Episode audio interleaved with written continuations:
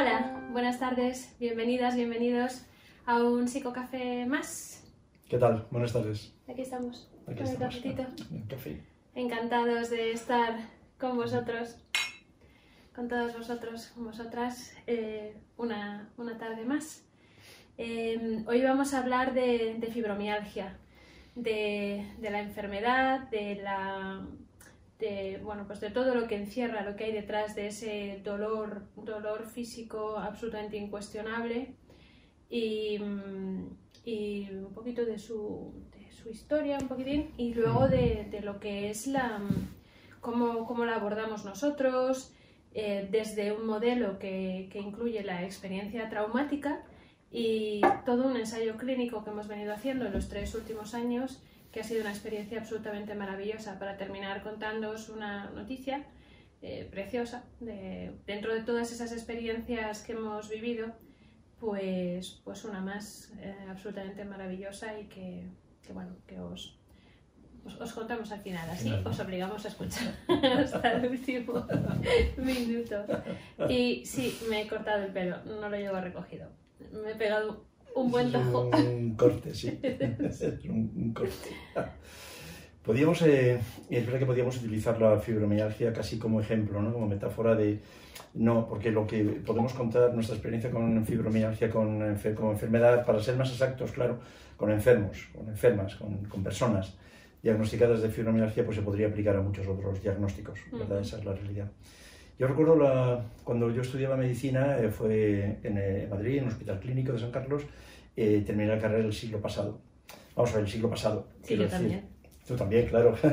claro que, eh, pero, pero soy muchísimo más joven eh, eso a la, vista, a la vista está, ¿no? Dice el siglo pasado y puede decir, hombre, vamos a ver, el siglo pasado.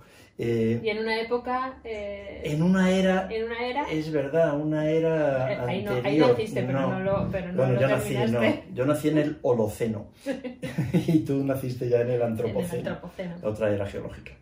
Eh, es así es un, es es un hecho es una realidad.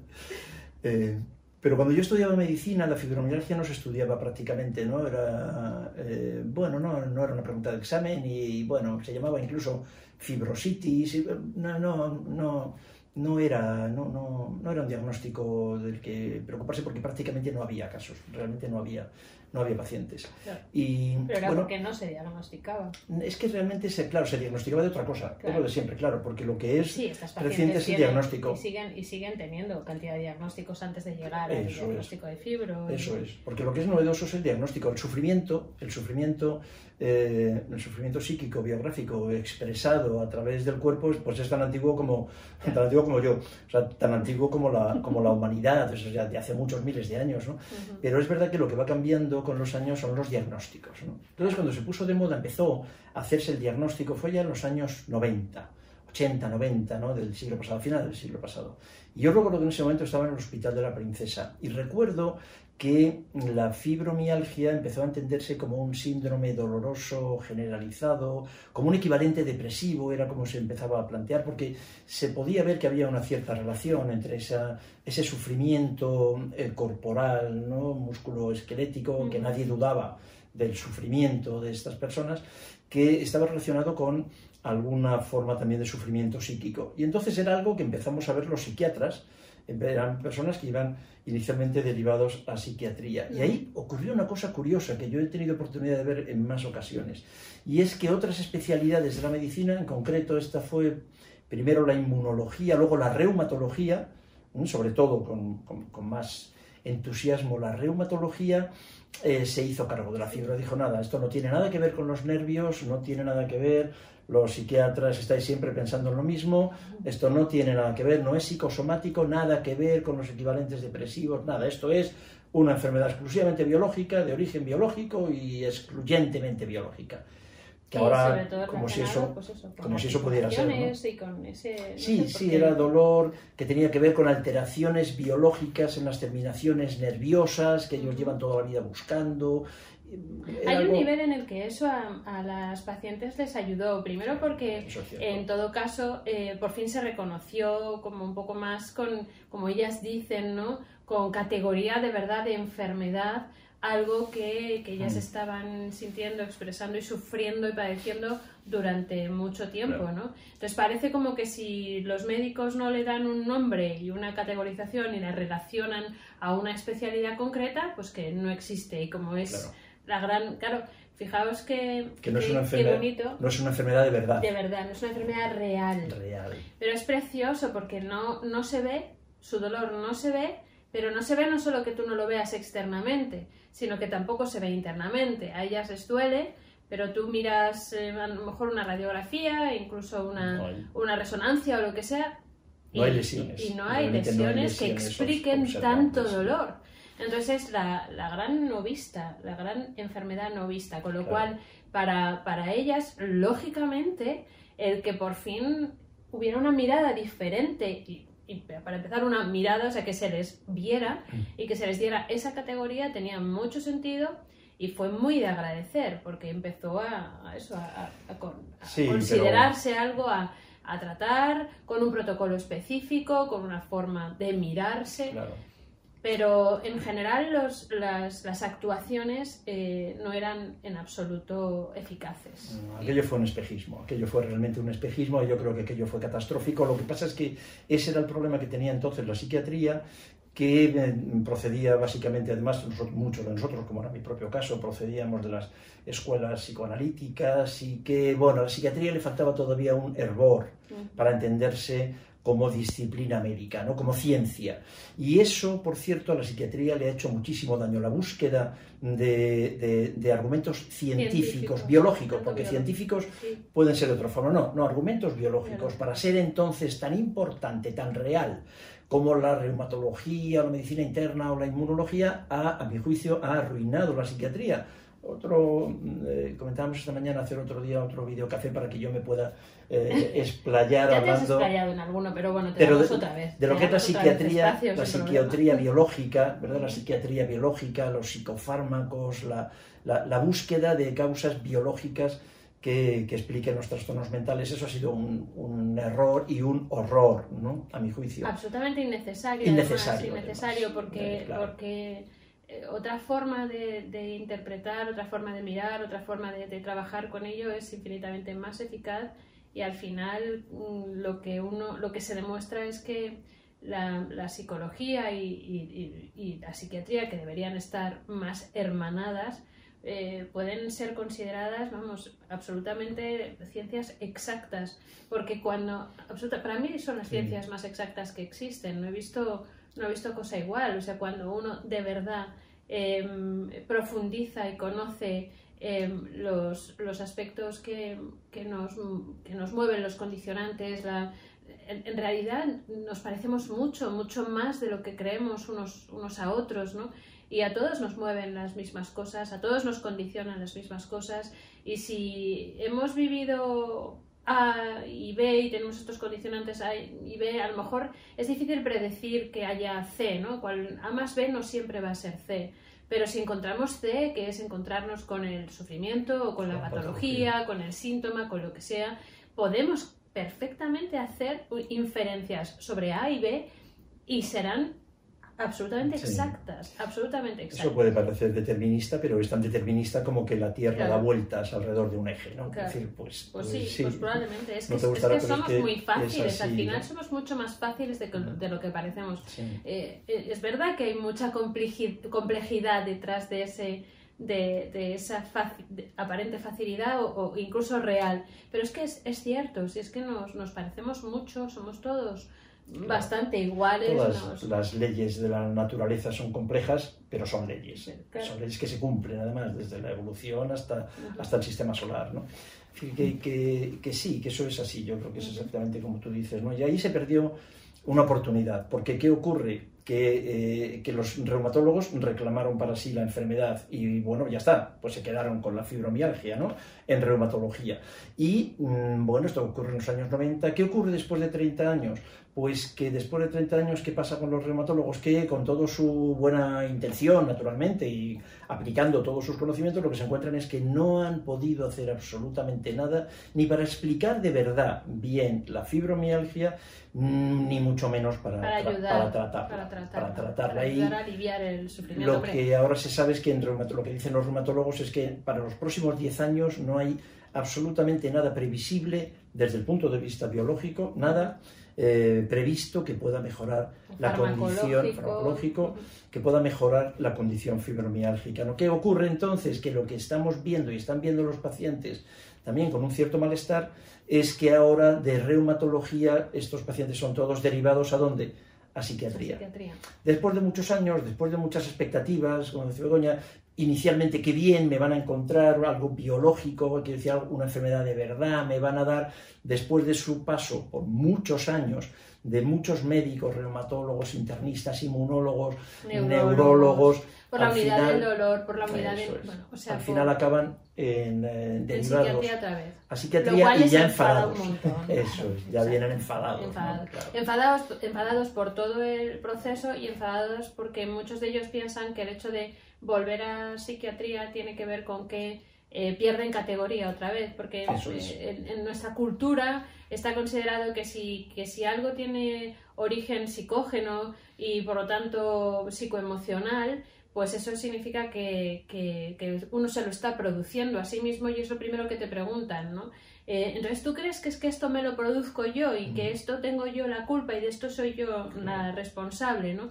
Cuando antes, si era algo que había biológicamente debajo que explicase el porqué y, y toda, la, toda la evolución de la enfermedad, entonces ya podían Claro. librarse de eso, ¿no? Y eso es algo que les, que les enfada mucho. En realidad yo siempre les explico cuando estamos en consulta, ¿no? Que eso, eso lo hacemos todos. Ella en forma ellas en forma de dolor, otros, cada uno tenemos nuestra forma de expresar a través del cuerpo nuestro sufrimiento emocional. Y que eso no solo no es una mala noticia, sino todo lo contrario. Es infinitamente mejor que haya un componente psicoemocional importante y desde luego psicógeno, eh, porque con un tratamiento eh, psicoterapéutico apropiado, adecuado, Claro. las mejorías van a ser eh, espectaculares, ¿no? Y encima no van a estar tomando tanta medicación como está tomando alguna de ellas, ¿no? Esa es tu experiencia con el estudio clínico que, habéis terminado, ¿no? El, Entonces- eh, claro, lo psicoemocional, curiosamente, tiene tratamiento y Claro. bien hecho tiene futuro. ¿Y desde El, dónde? eh, lo desde dónde- ¿no? Claro, ¿desde dónde lo hemos planteado? Pues desde el- la hipótesis de que lo que empezamos a ver en la consulta, con- desde la primera vez que, que vimos una, una paciente con fibromialgia, es que la historia traumática es, es tremenda, o sea, es- está casi, casi siempre.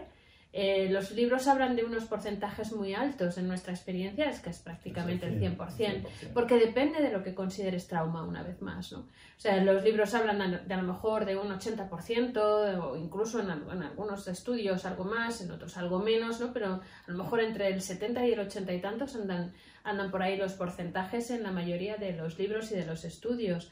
Pero claro, mm, cuando consideran eh, trauma, pues fundamentalmente cuestiones que tienen que ver con cosas que, que sí, que no sé, que vamos, que nadie, nadie va a decir que no sean experiencias traumáticas sin ninguna duda, ¿no? Maltrato, abuso infantil, em, claramente experiencias muy mm, de lo que llamamos. Eh, eh, traumas eh, con, con T mayúscula o lo que se considera que cualquiera de nosotros vamos a, a pensar que si vives una experiencia así, lógicamente, ¿cómo no va a ser eso traumático?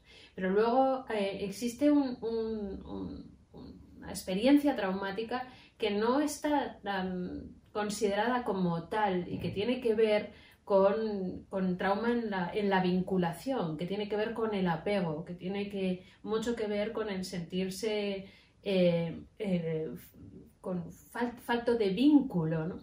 Que bueno, que se empieza a considerar cada vez más como algo que efectivamente el carecer de vínculo o que la, la respuesta de las figuras vinculares no sea la adecuada puede producir eh, claramente eh, trauma. De hecho, pues el, el- el- el que se haya introducido una categoría en el DSM-5 que dice que, que habla de trastorno eh, reactivo, de, Trauma reactivo de apego. ¿no? Sí, esto Pues es un avance, ¿no? es un avance de, de alguna manera, o sea, nos queda mucho por reconocer y mucho por trabajar en ese sentido, pero ya se empieza a decir, ah, pues esto del apego y de y, carecer de lo que sea un apego no suficientemente eh, adecuado, pues, pues sí que puede realmente mm. ser una experiencia claramente traumática, ¿no? Entonces, eso, eh, bueno, tiene tanto peso como cualquier otra experiencia traumática y ahí sí que ya vas a encontrar esa, bueno, pues experiencia de negligencia parental o de abandono eh, a nivel eso, psicoemocional, de, bueno, pues de experiencias eh, de, fallos vinculares tempranos importantes, ¿no? Lo que, lo que Alan Shore llamaba, que a nosotros nos gusta tanto, el, trauma relacional temprano. Entonces ahí ya sí. que vas a encontrar, ¿no? Entonces, enfocado el tratamiento desde ahí, entonces sí es, es, más fácil que ayudemos. ¿no? Y eso es lo que nos movió a hacer el estudio. Mm. Y lo que ocurre es que esas, esas, experiencias además traumáticas, como hemos comentado tantas veces, que, que yo quiero como, como, médico siempre insistir en ello, ¿no? que esas experiencias traumáticas precoces seguramente eh, modulan la, la arquitectura cerebral y la función cerebral. Y que entonces Claro, luego eso está absolutamente demostrado, sí, eso, biológicamente demostrado. Eso son de esas cosas no es una hipótesis no, no, psico No, eso eh, hace cuando yo estudiaba medicina el siglo pasado no, pero ahora, ahora está muy claro. Entonces, claro, es que esos, esos fallos en la arquitectura y en la organización, en la funcionalidad cerebral, es que eso es lo que luego aparece claro, aparece con, eh, alteraciones funcionales en el organismo. Entonces, no, es que aquí hemos encontrado una alteración en los receptores del dolor, de tal, en las terminaciones nerviosas y hay, hay algo biológico. Sí, sí, lo que ocurre es que eso biológico, eso posible alteración biológica que estamos viendo aquí, puede ser perfectamente consecuencia, claro, de esas... Eh, de, fracasos en el sistema psiconeuroendocrino inmunitario, que realmente el sistema psiconeuroendocrino inmunitario es el sistema que regula todo, nuestro organismo, ¿no? Entonces eso aparece así, ¿no? Y, así empezó el estudio. Contamos como la idea. Estábamos eh, hace no sé cuántos años, el tiempo pasa muy deprisa, seis o siete. Tranquilamente. Pues estábamos en el Colegio de Médicos con, un, con nuestro curso de experto en medicina psicosomática y nosotros estábamos contando estas cosas, estas cosas en relación con la fibromialgia, con otras muchas eh, patologías corporales, ¿no? Y eh, había, recuerdo, estaban dos, dos, médicos. En el curso estaban dos médicos, el doctor Torres y el doctor Payarés, que en algún momento mm, decían, bueno, pero tú crees, ¿no? Vosotros creéis que esto es así, porque yo no creo que sea tanta, tanta frecuencia, ¿no? De, historia traumática en las enfermedades corporales, ¿no? Y yo recuerdo que le dije a Juan, y que él entonces trabajaba en el servicio de medicina interna del Hospital Infanta Cristina, en la ciudad de Parla, yo le dije, bueno, esto es muy sencillo, pregunta, preguntando, haced una evaluación, una evaluación, es decir, explorad en vuestros pacientes con patologías de esta naturaleza la historia de trauma racional temprano, de trauma, y a ver qué ocurre. Y recuerdo que, bueno, pues ellos lo hicieron fantásticamente bien, ejemplo de médicos comprometidos y capaces de, cambiar su discurso y al cabo de, no sé, un par de meses quizás, ¿no? menos, menos, de pocas semanas. Unas semanas, pues nos llamaron y dijeron, oye, mira, ¿qué pasa? Hemos creado en el hospital una no, es que primero nos dijeron, hemos preguntado y nos hemos quedado locos. Claro, hemos, hemos empezado a preguntar y esos porcentajes de los, que habláis en clase, pues para nosotros es el 100%, es el 100% nos dijeron. Eso es. El 100%. Entonces lo que ocurre es que, como decimos siempre, es que a los pacientes ni con fibro, ni con fatiga crónica, ni con nada de nada de nada, irritable, ni con colon irritable, ni con dermatitis, es que no se les pregunta. No se les pregunta. Pero claro, cuando ¿qué ocurre? Cuando hay dos médicos que son cariñosos, cuidadosos, empáticos, que son capaces de preguntar, pues ¿qué ocurre? Cuando preguntas, que te contestan. Y entonces nos llamaron, oye, efectivamente, que esto... Y entonces, claro, también ocurre una cosa muy curiosa, ¿no? Esto es eh, frecuente, dos médicos, todos jóvenes, pero claro, toda su vida escuchando lo que siguen escuchando todavía en las facultades de medicina. Entonces nos dijeron, oye, hay que hacer algo con esto. Esto no puede ser que esto no se sepa, hay que hacer algo con esto. Y entonces, pues ellos propusieron a Begoña que, hacer un estudio sobre la naturaleza, naturaleza, la relación entre el, el trastorno por estrés postraumático, la fibromialgia y además un modelo de, intervención, que desarrolló eh, claro, porque la cuestión fue eh, que si podíamos mm, relacionar eh, la enfermedad con historia de, trauma y por lo tanto diagnosticar también trastorno de estrés postraumático porque con, bueno, pues, sí, que, sí que cumplían los criterios para, para diagnosticar el trastorno de estrés postraumático, pues entonces sí, interveníamos directamente con un protocolo específicamente desarrollado para trabajar con la historia de, trauma con estas pacientes, pues entonces eh, la hipótesis de trabajo era que eh, conseguiríamos una reducción importante de síntomas, una mejoría, algún tipo de, alivio en algún nivel. ¿no?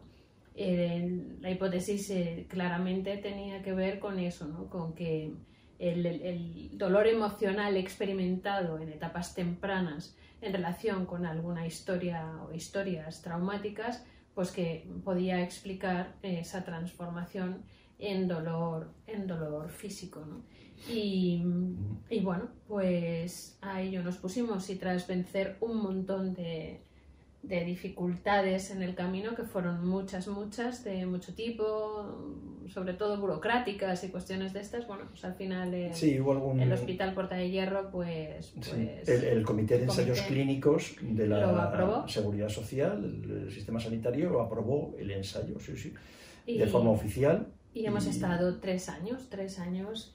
Yo mm, llevo estos tres años agradeciendo a todos, ¿no?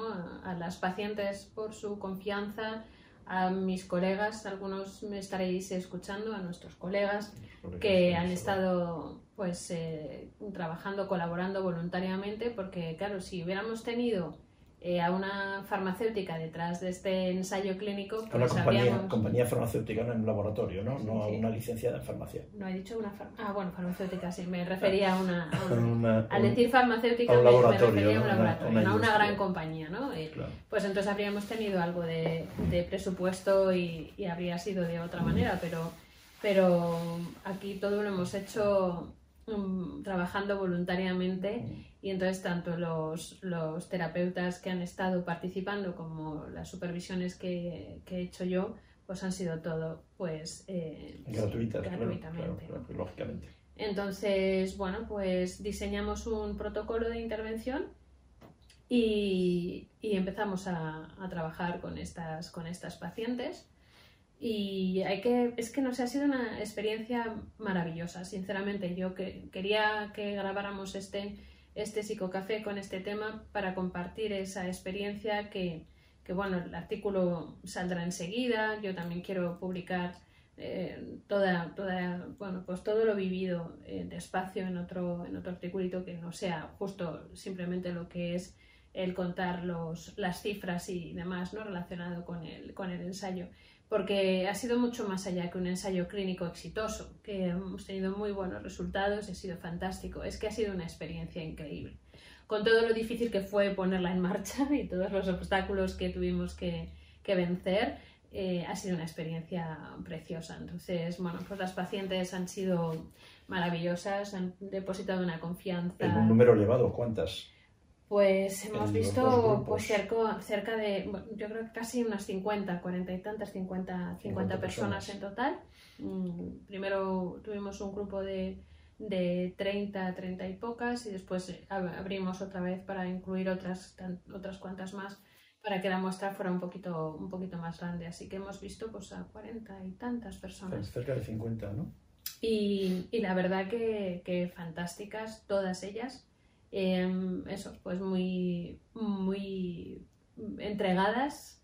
Mujeres, ¿verdad? Mujeres, sí, porque la, enfermedad es verdad que no es exclusiva de las mujeres, pero la mayoría sí que son mujeres las que mm. lo padecen.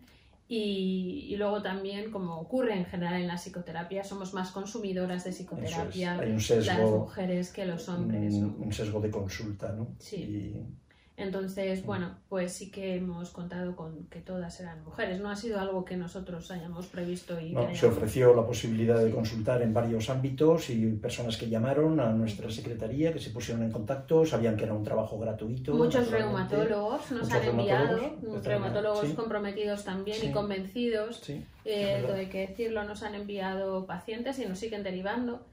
Eh, pacientes y, y, la verdad que una, una gozada, ha sido una experiencia, la respuesta de nuestros colegas cuando nosotros um, pedimos ayuda para, y participación eh, en el estudio, y sabían que tenían que trabajar gratuitamente y ver a una paciente del grupo tratamiento y una paciente del grupo control, pues... Eso ha sido también muy emocionante. La verdad es que todos han sido alumnos de, del final de nuestro máster, alumnos que ya han terminado el máster o que estaban en ello, y la realidad es que fue muy emocionante cuando se les pidió os pedimos, porque seguramente alguno está ahí, ¿no? Ahí, sí. Os pedimos participación, fue emocionante, ¿no? Participar eso, gratuitamente, poniendo vuestro esfuerzo, vuestras propias consultas, vuestro trabajo, ¿no? Tremendo, ¿no? Y, y gratis en ningún momento, claro, siempre se sabía, sabía que iba a ser trabajo no, no, remunerado, claro.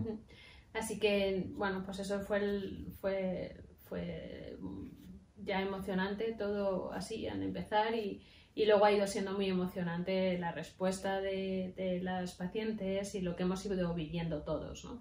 Eh, yo que he supervisado a todos, pues eh, al final las he conocido a todas, algunas eh, no personalmente, porque algunas eh, eran evaluadas previamente por, por, los médicos y otras las, algunas las he evaluado yo previamente, después pasaban por el, por el em, protocolo por las 22 sesiones de psicoterapia que tiene el protocolo y después las volvíamos a evaluar para, bueno, pues, lógicamente para medir cifras, ¿no? para ver resultados. Si se comparan los resultados del grupo tratamiento con el grupo control y una vez um, comparados a las pacientes del grupo control también se les ofrecía el mismo tratamiento, aunque ya no fuera algo que, que, que, las cifras ya no, no estuvieran Pero se demostró, asociadas. se demostró que el tratamiento era eficaz, con lo cual había que, no, no, pero vamos, eso también nos comprometimos antes de que se demostrara.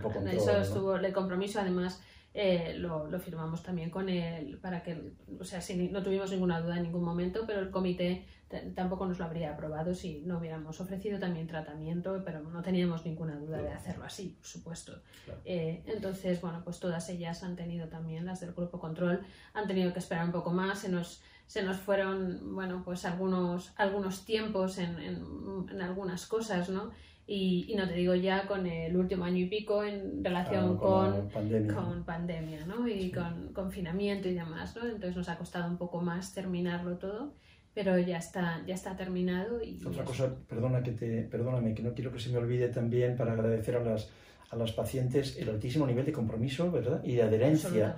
Cuando desde lo que comenzábamos esta tarde diciendo que venían a psicología, a psiquiatría un poco disgustadas, bueno, pues nuestra experiencia tampoco es esa. O sea, la adherencia ha sido yo creo que del 100%. ¿no? Sí, podían venir, alguna venía disgustada y venía claro. un poquito así, ¿no? En, en, sí. Es que claro, es que estos tratamientos, bueno, pues yo porque me ha dicho el doctor Torres o yo porque me ha dicho el doctor tal o el cual, ¿no? Pero, eh, pero, pero claro, pero sí. es que, claro, es que esto de que sea psico algo, ¿qué, qué, qué queréis decir? Que es que me lo estoy provocando yo y y me da rabia que... Y bueno, lo que pasa es que siempre hemos legitimado esa rabia y claro. hemos dicho, pues sí, tienes toda la razón.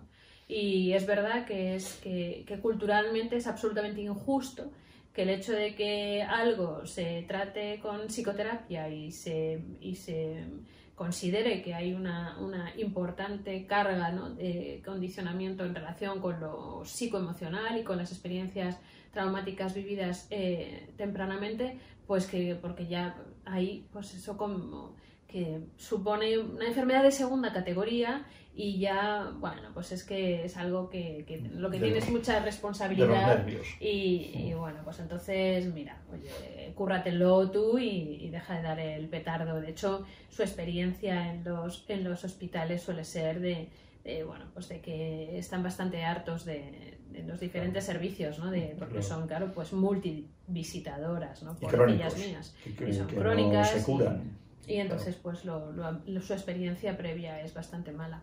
Pero esto demuestra, ¿no? Cómo eh, una mirada completamente distinta, una mirada que legitime y una mirada que, que ayude de otra forma y que, y que les ayude en la relación con su propio dolor y su propia enfermedad, pues cambia radicalmente las cosas, porque luego, como decía José Luis, la adherencia y el compromiso ha sido, ha sido mm, tremendo, espectacular. Sí, sí. Y, y, claro, pues eso, eso ha sido también una experiencia gratificante al máximo. en algunos casos hemos tenido pues verdaderas remisiones mm, prácticamente totales ¿no? de síntomas, em, lo cual ha sido absolutamente increíble, ¿no? impresionante para, para todos, para ellas, para nuestros alumnos. Eh, poder ver que la fibromialgia se cura. Y, para, y para, para, mí, bueno, ha sido, para nosotros, vamos, ha, ha sido una experiencia fascinante. Y, personas con, una historia tan dramática como tienen la mayoría de ellas, con unas vivencias tan terribles, ¿no?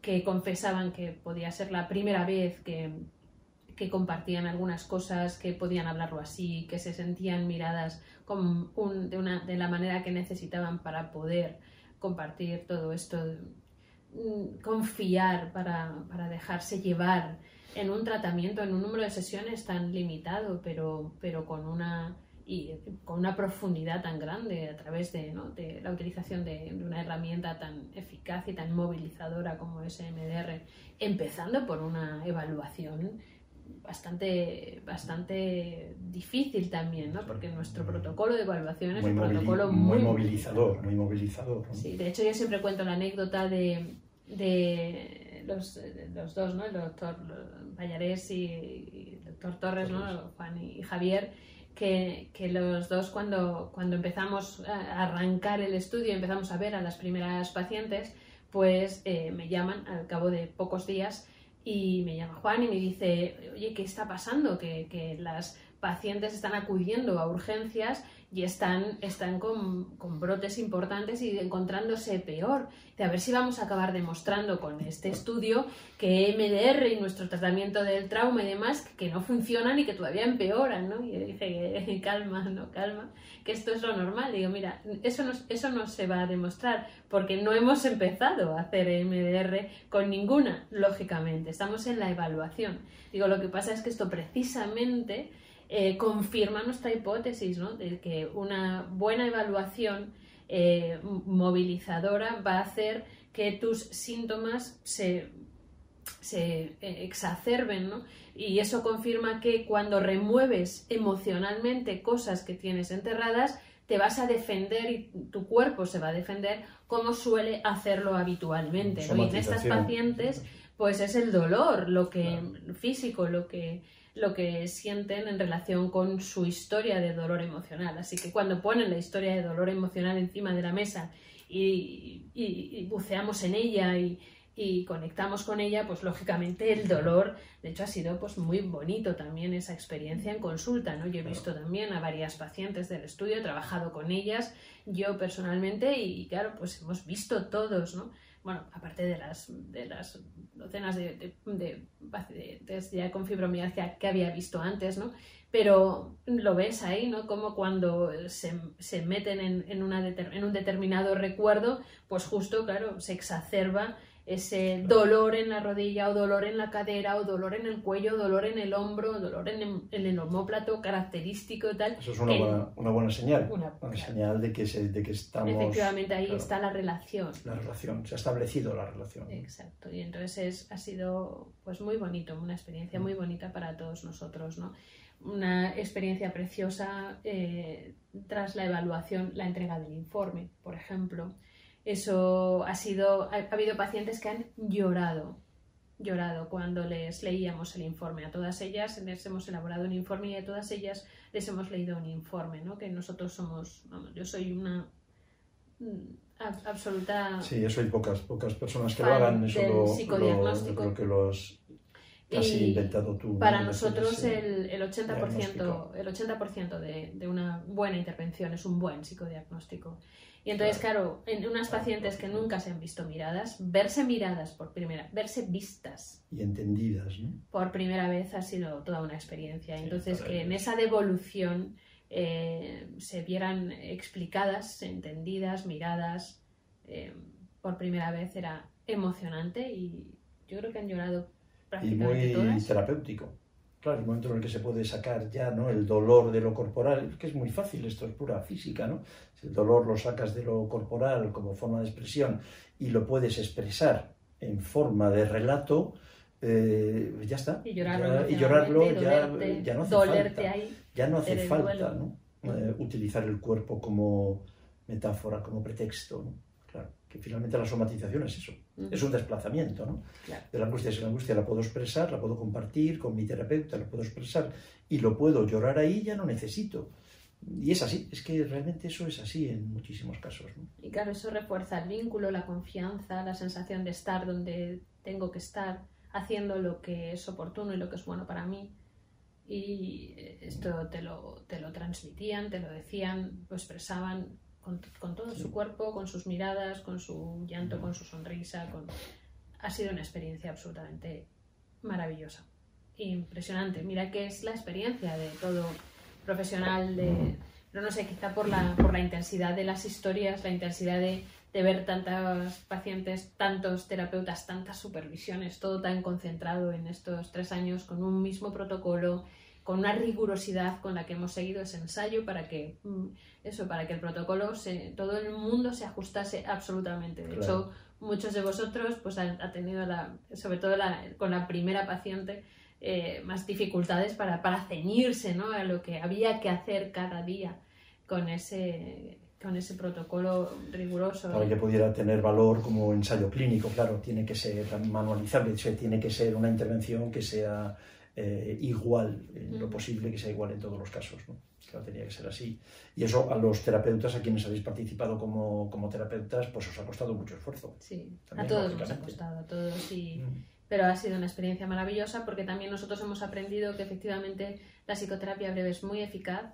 Eh, si a estos pacientes los hubiéramos recibido en, en consulta, eh, las habríamos tenido mucho más tiempo, meses, años trabajando, porque en muchas ocasiones nos habría costado mucho ¿no? el, decir, venga, mm, hoy hay que meterse ahí otra vez en el ojo del huracán, donde no quieres volver a mirar, donde no quieres volver a recordar, pero vamos ahí. ¿no? Entonces, el, hecho de de tenerlo protocolizado así y tener que hacer y tener que movilizarte como terapeuta y como paciente con ese compromiso que, se había adquirido al comenzar y que se sella eh, cuando hacemos la devolución en, el, en la lectura del informe, eso ha sido absolutamente fascinante porque nos ha llevado a todos a mm, deshacer nudos de muchos años de antigüedad muy complicados, muy duros, muy difíciles y, hacerlo. Y, hacerlo, en, tiempo récord. que se puede, Porque luego de intervención a intervención, quitando las cinco sesiones de evaluación más la sexta de, evolución, pues han sido 16. Fíjate, 22 sesiones en total. Yo creo que esto rompe un... El trabajo se publicará, ¿no? Estamos publicándolo en una revista inglesa el, eh, el, trabajo eh, se publicará, pero yo creo que una de las cosas que habéis hecho es romper también con un mito, con el mito de la, de la psicoterapia prolongada. Es decir, que eso, bueno, pues cuando te pones a trabajar y cuando te pones y cuando dices voy a hacer esto y sé lo que tengo que hacer y tengo un foco y tengo una dirección y previamente una evaluación, eh, la psicoterapia no tiene por qué ser tan larga. ¿No? Fíjate, en 22 sesiones personas que llevaban sufriendo 22 años o, 44, ¿sabes? Sí, más. Hemos tenido pacientes de muy diferentes edades. Mm, ha sido una experiencia maravillosa y, todos hemos, lo hemos comentado en las supervisiones que hacíamos. Hemos tenido supervisiones individuales. Yo he ido supervisando con todos y cada uno de los participantes y, entonces tengo en mi mente a todas y cada una de las pacientes que han, que han participado, a las que de verdad estoy profundísimamente agradecida. Y, hemos tenido supervisiones grupales en las que teníamos oportunidad de comentar en grupo ¿no? esta, esta experiencia y, una, hablábamos de experiencias con las pacientes en consulta, pero también de lo que estábamos viviendo cada uno de nosotros y de nuestras propias dificultades como terapeutas, no solo con el protocolo, sino en general. ¿no?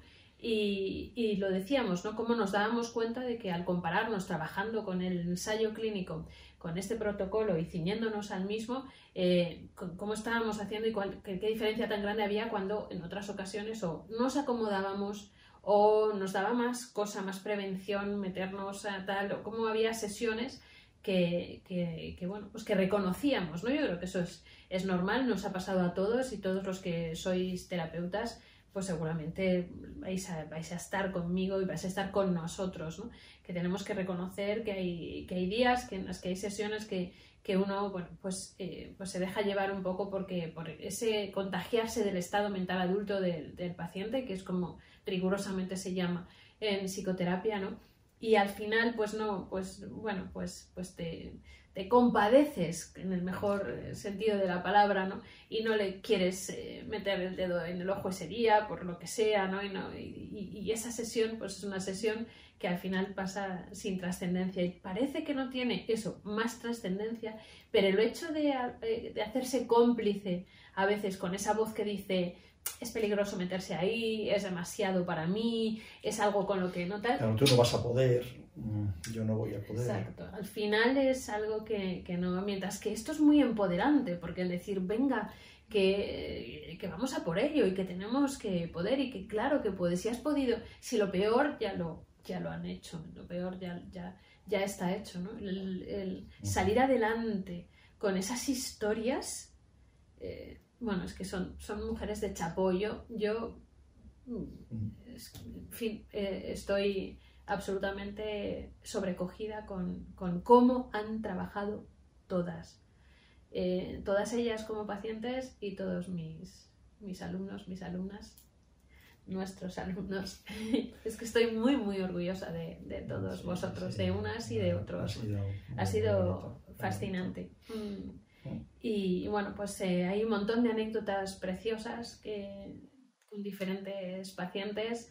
Eh, en algunas reevaluaciones yo, yo, a mí casi se me han saltado las lágrimas con alguna, con alguna paciente que ha venido contándome, fíjate cómo me viste cuando vine la primera vez y mira cómo estoy, no, no tomo nada de medicación, no tengo dolores, estoy fenomenal, he perdido un montón de kilos, eh, me he hecho, tal, ya puedo, tal, he vuelto a trabajar, ya no estoy de baja, es, he vuelto a tener ganas de vivir, de arreglarme, de tal, me he apuntado al Tinder o al mítico, al tal, o sea, es, es absolutamente maravilloso, ¿no? Ver esas ganas de vivir, ¿no? Y, y entonces, bueno, ya para, para, terminar os cuento la, esta anécdota especialmente maravillosa. Especialmente maravillosas son todas, pero bueno, eh, en, en, general esto, eh, bueno, pues es, un, es, una cosa más que preciosa que, que he tenido la oportunidad de vivir y que quería compartirlo con vosotras. La, una de las pacientes que yo traté en el ensayo clínico, pues... La primera, ¿no? Quizás, que tú trataste. Puede que fuera la primera. La primera. Eh, Muy al principio. Mm, sí, hace, pues eso, hace tres años, Tres que años. empezamos. Eh, pues eh, cuando terminó, ya, ya cuando terminó lo que me dijo es que, bueno, estaba muy bien en la reevaluación que hizo con, con el doctor Payares. Em, eh, con Javier, pues eh, bueno, pues los resultados eran espectaculares, estaba súper bien, se encontraba fenomenal.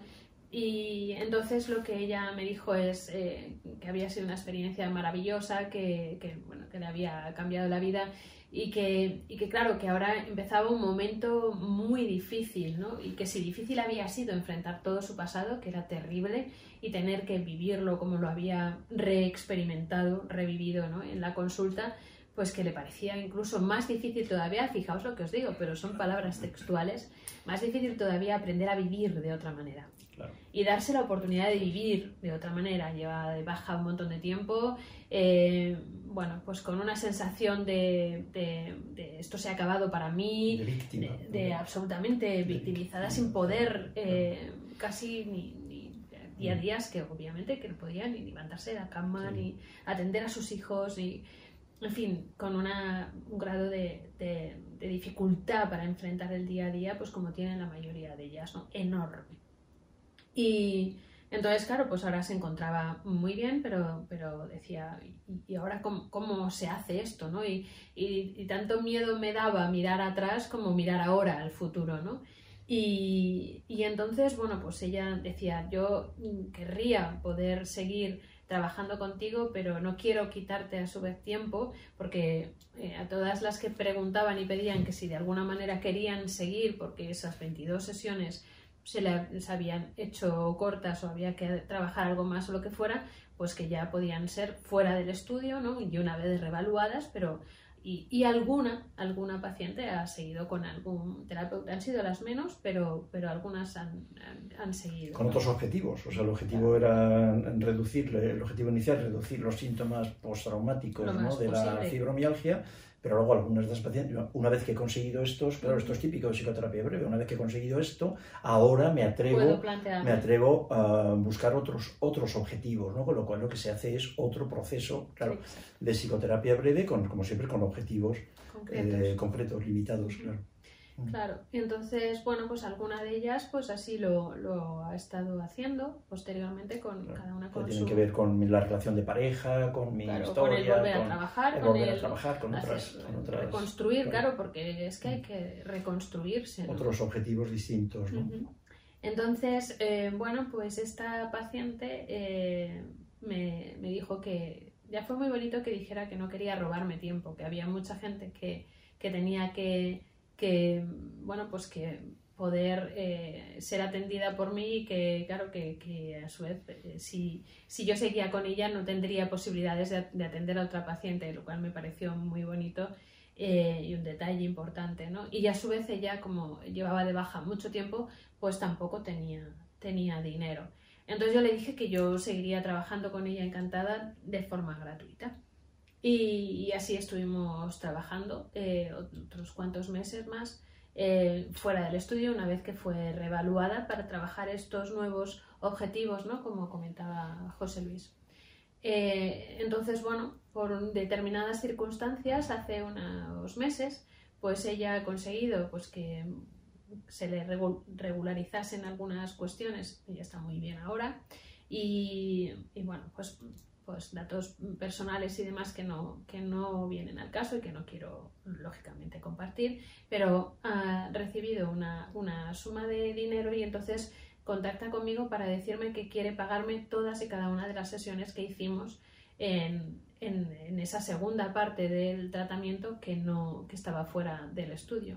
Yo le dije que no iba a cobrarse, eh, que yo no iba a cobrar ese dinero, que no quería para nada ese dinero pero ella me, ha estado insistiendo en que ese dinero es, es mío y que ella no, no lo quiere que, y que me lo quiere dar y que me lo quiere dar. Como yo no lo quiero, porque yo me siento absolutamente pagada y en su momento no, si no cobré fue porque no quería realmente cobrarle, pues entonces lo que hemos decidido y lo, a lo que hemos llegado, al acuerdo que hemos llegado las dos es que emplearemos ese dinero para ayudar a otras pacientes con el mismo, con el mismo diagnóstico, ¿no? Y como tenemos una importante lista de espera para, para, recibir tratamiento, pues, y ya pues los voluntarios van siendo cada vez, ya no puedo exprimir más a muchos de los de nuestros colegas ¿no? que ya han participado pues así, si podemos al menos pagar, haremos eh, cuentas y veremos cuánto, las cifras, eh, a cuántas personas podemos ayudar y podemos darles entonces el, tratamiento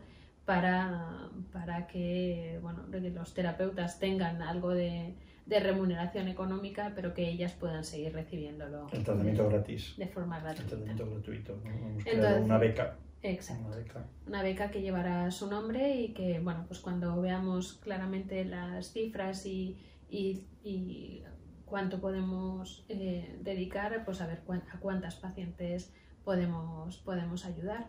Así que, bueno, no me digáis que no es emocionante, ¿no? Que, que, alguien te quiera pagar después de haber recibido el tratamiento gratuitamente. Es, es increíble, pero es, es, que es lo que hemos vivido con estas, con estas pacientes ha sido maravilloso hasta este punto, hasta este punto.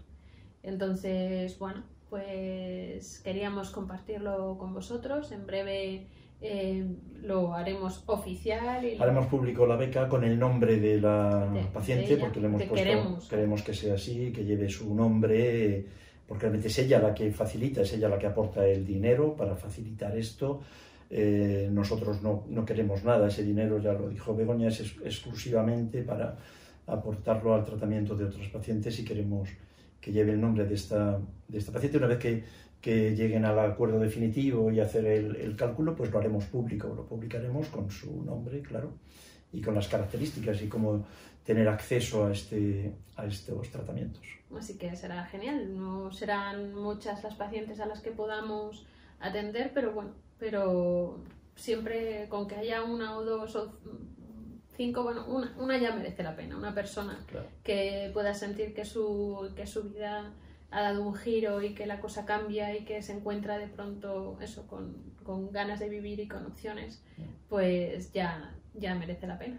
Así que esto es eh, lo que finalmente queríamos, la sorpresa que queríamos compartir y lo que, lo que finalmente queríamos contar como, como anécdota que, que redondea ¿no? la, la, experiencia. La experiencia del ensayo, del ensayo clínico.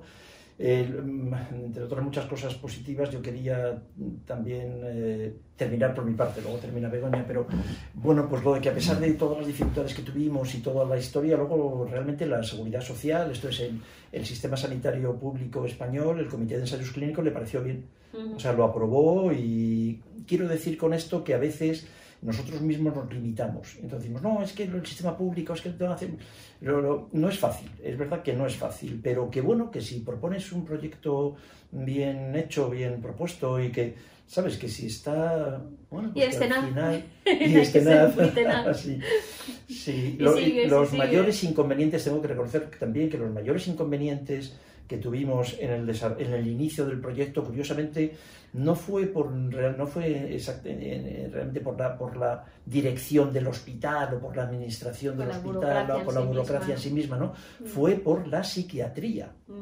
O sea, realmente, fijaos qué curioso esto, lo puedo contar porque el público es notorio, todo, bueno, se sabe que es así, ¿no? fueron algunos psiquiatras quienes eh, estaban más descontentos con que hiciéramos, hiciéramos esto. Fijaos qué cosa más, más curiosa, ¿no? Y, pero, pero, luego el sistema, lo que fue la, la dirección del hospital, el, el, comité de ensayos clínicos, ahí no tuvimos ningún. El hospital Infanta Cristina se portó en ese sentido maravillosamente. El hospital, algunos psiquiatras del hospital, pues bueno, pues pusieron muchos, muchos inconvenientes, todos los que pudieron, todos. Todos, sí. Pero bueno. Pero al final, bueno, en todo caso, al final se ha hecho. Se ha hecho y. Al final se ha hecho. Y, y se sigue haciendo, porque al final continúa, ¿no? Bueno, el ensayo está cerrado. sí, claro, pero bueno. El ensayo está cerrado y hemos, está terminado y publicaremos los resultados que han sido excelentes en breve.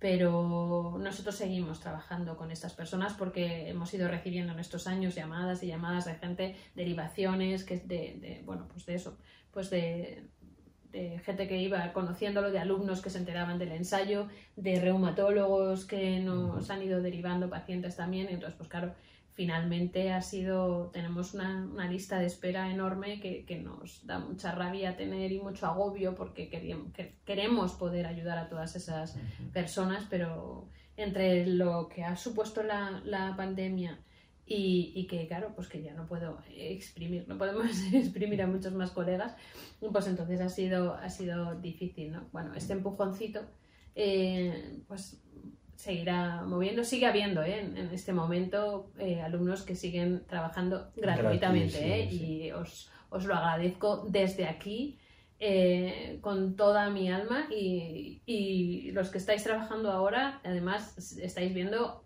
una segunda paciente. Ha habido alguno que ha visto tres pacientes, además de yo misma, que he visto un montón. Entonces, bueno, es que de verdad ha sido absolutamente maravilloso y bueno, pues eh, seguiremos ahí, eh, seguimos trabajando con ese protocolo, incluso lo que hemos aprendido, eso ya lo compartiremos, ¿no? Pero lo que hemos aprendido de algún fallo que, pudiera tener, eh, cuestionándonos, ¿no? mirando con lupa a esas pacientes que sin embargo no han mejorado tanto como queríamos que hubiera pasado y como cabía esperar en relación con otras, ¿no? Pues lo que podemos pensar que, podemos mejorar, pues lo estamos queriendo hacer para que este nuevo, eh, este, nuevo mm, esta nueva etapa, etapa esta nueva etapa, pues a ver si todavía el, protocolo es más, más eficaz, eh, mejorado. Enhorabuena, Begoña. Gracias. Enhorabuena. eso es un trabajo tuyo. Yo, yo bueno, he hecho muy poquito. hemos hecho. Hemos hecho es un trabajo de, de la SEMPIP. Tomando café contigo, fundamentalmente. Estabas creando la SEMPIP y, trabajando. Este trabajo es tuyo y. Esto es nuestro, es de todos. Lo habéis hecho posible un montón de gente. Los pacientes que, que habéis participado y los, los colegas que también. Eh, bueno, pues eso, que ha sido una gozada. Muchísimas gracias. Y, y nada, pues hasta el próximo Psicocafé. Muchas gracias a todos los que estáis ahí detrás escuchándonos y nos decís tantas veces lo que os gustan nuestros psicocafés, que nosotros Yo pues, lo agradezco os- mucho. nos- vamos, flipamos con ello, nos encantan, los lo agradecemos y estamos encantados. Un abrazo. Muchísimas gracias Nos por estar vemos. ahí. Chao. Nos vemos. Gracias.